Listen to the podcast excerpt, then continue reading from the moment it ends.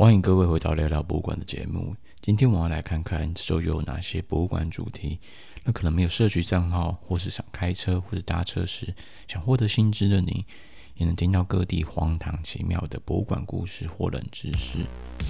这周又挑了两篇资讯，第一篇是关于文物保存的议题，就是说。修复师很努力地延长博物馆收藏文物的寿命，但在这个例子中，却反而危害了文化的传承。我们在 Pitchfork 网站上找到了另一篇关于2019年的旧新闻。在科学实验中，我们可以透过水杯的水位高低，敲击出不同高低的声音。如果博物馆的古老器皿也能当做乐器使用呢？德国最近决定将一批15世纪的祭祀文物还给哥伦比亚的 c o k i 族，但却面临文物保护所带来的毒药污染问题。他们应该继续使用这些文物吗？这些原本拥有文物的民族该如何重新定义他们与文物的关系呢？在这个案例中，也让我们对文物返还的议题有了更深的思考方向，不仅仅是动物归还之后要怎么收藏。这是个案例也让我们思考要怎么重新使用它们。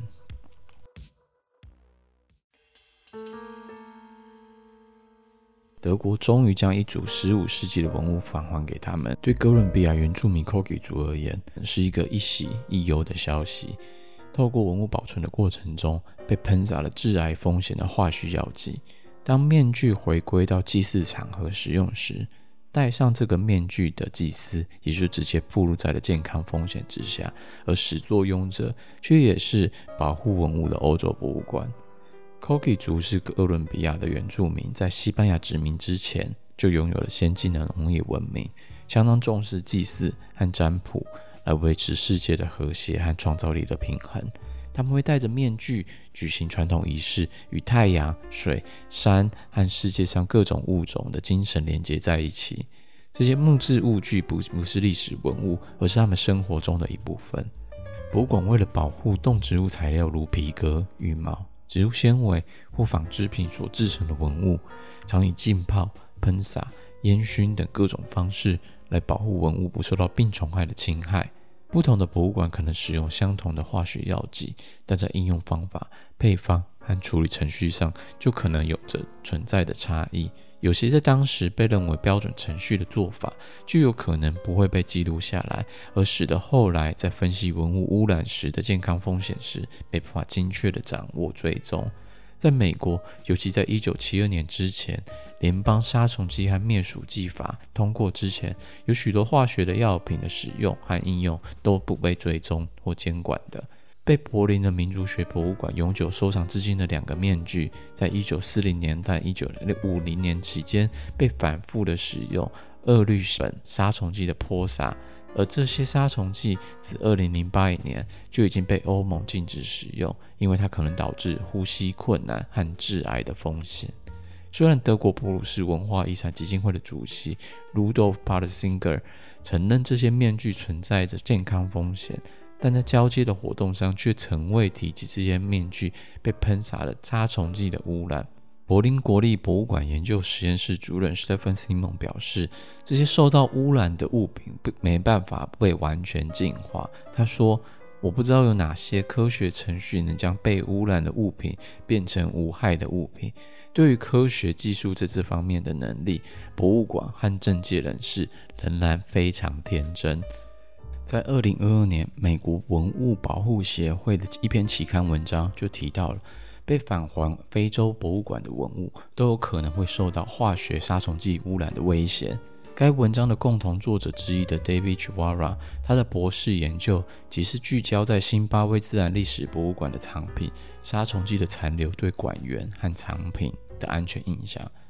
很遗憾的，返还文物中的讨论都缺乏了对于有害杀虫剂污染。进行科学检测并建立安全协议的法规，这使得非洲的博物馆的馆员、研究人员和参观者都有可能面临到文物中有害文有害化学物质所带来的健康风险。这篇期刊文章并主张，应该让非洲博物馆的合格文物保护人员和修复师参与返还的谈判。并强制对文物进行科学检测，并建立适当的安全措施。同时，并建议在返还文物时提供有害杀虫剂处理的资料。哥伦比亚原住民 Kogi 的代表人物萨拉巴拉塔在接受《卫报》的访谈时表示，他们未被告知有杀虫剂污染的问题，但无论如何，他们计划将这些面具重新融入仪式之中，并继续使用它们。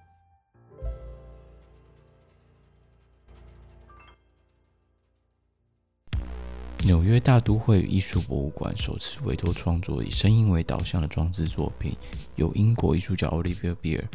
所创作的一个名为《器物乐团》的声音为基础的艺术装置，由博物馆藏品中的三十二个物件组成。每个物件的中空处都放置了一个麦克风，来捕捉每件作品共鸣的自然声音。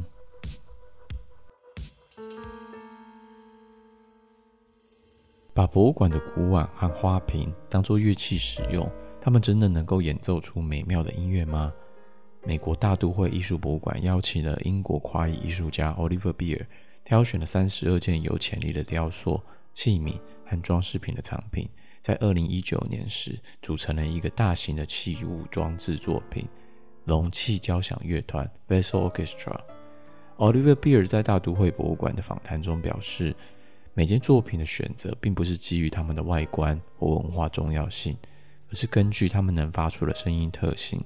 包括容器的形状、大小和材质，它们都会产生独特的声音。而最重要的特点是，这些物品能够代表黑白琴键上每个半音阶的共鸣点，从华丽的二十世纪法国花瓶所发出的低的 C 音调，到清朝的彩绘瓷器发出出高的 G 音调。这些容器仍然是博物馆典藏的文物，所以实际上并没有办法直接敲打它们，因为一旦破坏了这些价值连城的文物，必然会引起巨大的舆论压力。而艺术家 Oliver Beer 所利用的原理是类似于将海螺靠近耳朵时听到的海洋声音，这种固定频率容器内部的空间所创造出来的。而 Vessel Orchestra 的作品中，艺术家利用了控制音调的电子琴和混音器。而这些混音器与三十二个容器内的微型麦克风相连，当按下琴键时，麦克风就会自动启动并开始收音，最后透过喇叭放大发出声音。而音乐网站 Pitchfork 的评论中谈到，这项作品让人联想到一九八九年的另一件环境音乐家的作品 Pauline Oliveros 所创作的经典作品 Deep Listening，而是在巨大蓄水池中录制长号。手风琴、海螺和人声等音乐作品。Oliver Beard 的这件作品则反道而行，将所有小容器的声音汇集到一个乐器中，让我们共同的注意到隐藏在人类听觉极限下的震动世界。正如日本环境音乐先锋 Midori Takada 所说的：“地球上的一切都有声音。一个陶瓷花瓶能发出宛如恐怖电影高潮的隆隆声。”而多个容器的组合声音，则会成为令人敬畏的无人风琴，散发出平静的氛围。Oliver Beer 编了一个能够重复播放的程式，让参观大都会艺术博物馆的观众都能听到从这些典藏物件中散发出了一种令类似钢琴的声响的声音。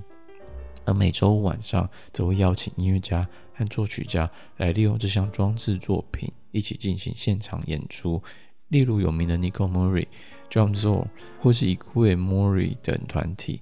Pitchfork 人另外特别提到说，同样受邀在礼拜五晚间进行现场演出的黎巴嫩乐团，也曝露出 Oliver Beer 这件作品的吊诡之处。这个由许多伊朗和中国的器皿所制造出的 Vessel Orchestra 作品，却被调音成为符合欧洲音乐传统的西方调音。黎巴嫩乐团 Marulaila 所采用的阿拉伯四分音阶作品配对时，更能彰显出 Vessel Orchestra 一种黑皮肤白面具的荒谬感。Oliver Beer 这样形容自己的作品：每个物件都属于他们自己幸存至今的历史，而透过他们各自内部空间的震动，又编织出了一种不可思议的新共同论述，同时也挑战了美学和文化层面的意义。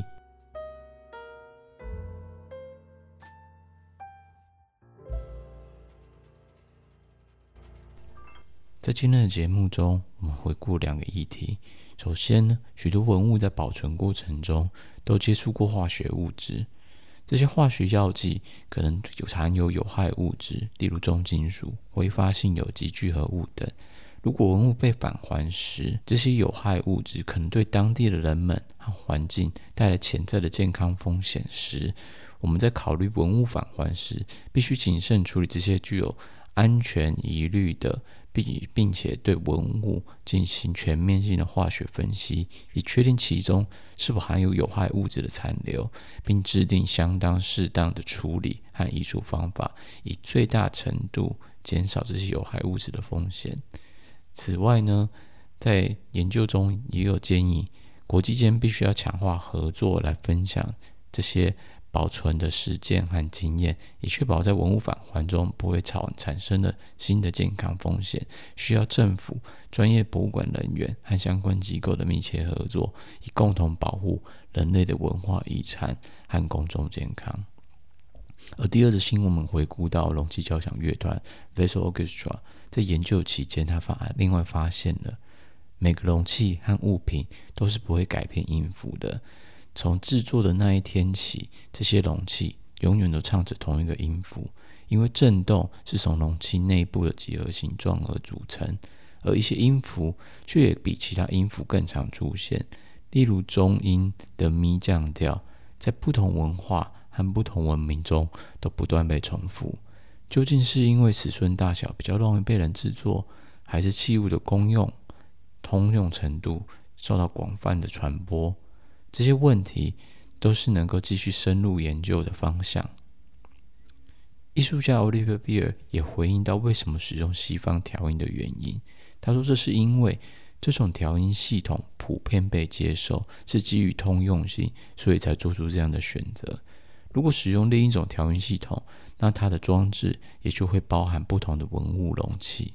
像艺术作品有专门的维基百科编目，里头有三十二件典藏文物的清单。”以及美国大都会艺术博物馆的开放资料库的超链接，以提供大家参考。最后一段，我们引用他访问中提到一句话作为自己的结尾：我们的生活在世界上，似乎都与这些容器永恒的回响中相比起来，显得微不足道。每件物品的具体性、它们的背景、历史、周围说话的语言，经过数百年的所有权。都存在一种真实的冷漠，声音的普遍性和这些物品历史和文化的特殊性之间。厨房桌子上的花瓶，就像这边的古代中国花瓶一样，只是它们还没被纳入博物馆和历史收藏的范畴之中。谢谢大家今天收听聊聊博物馆的节目，那我们就下集再见喽，拜拜。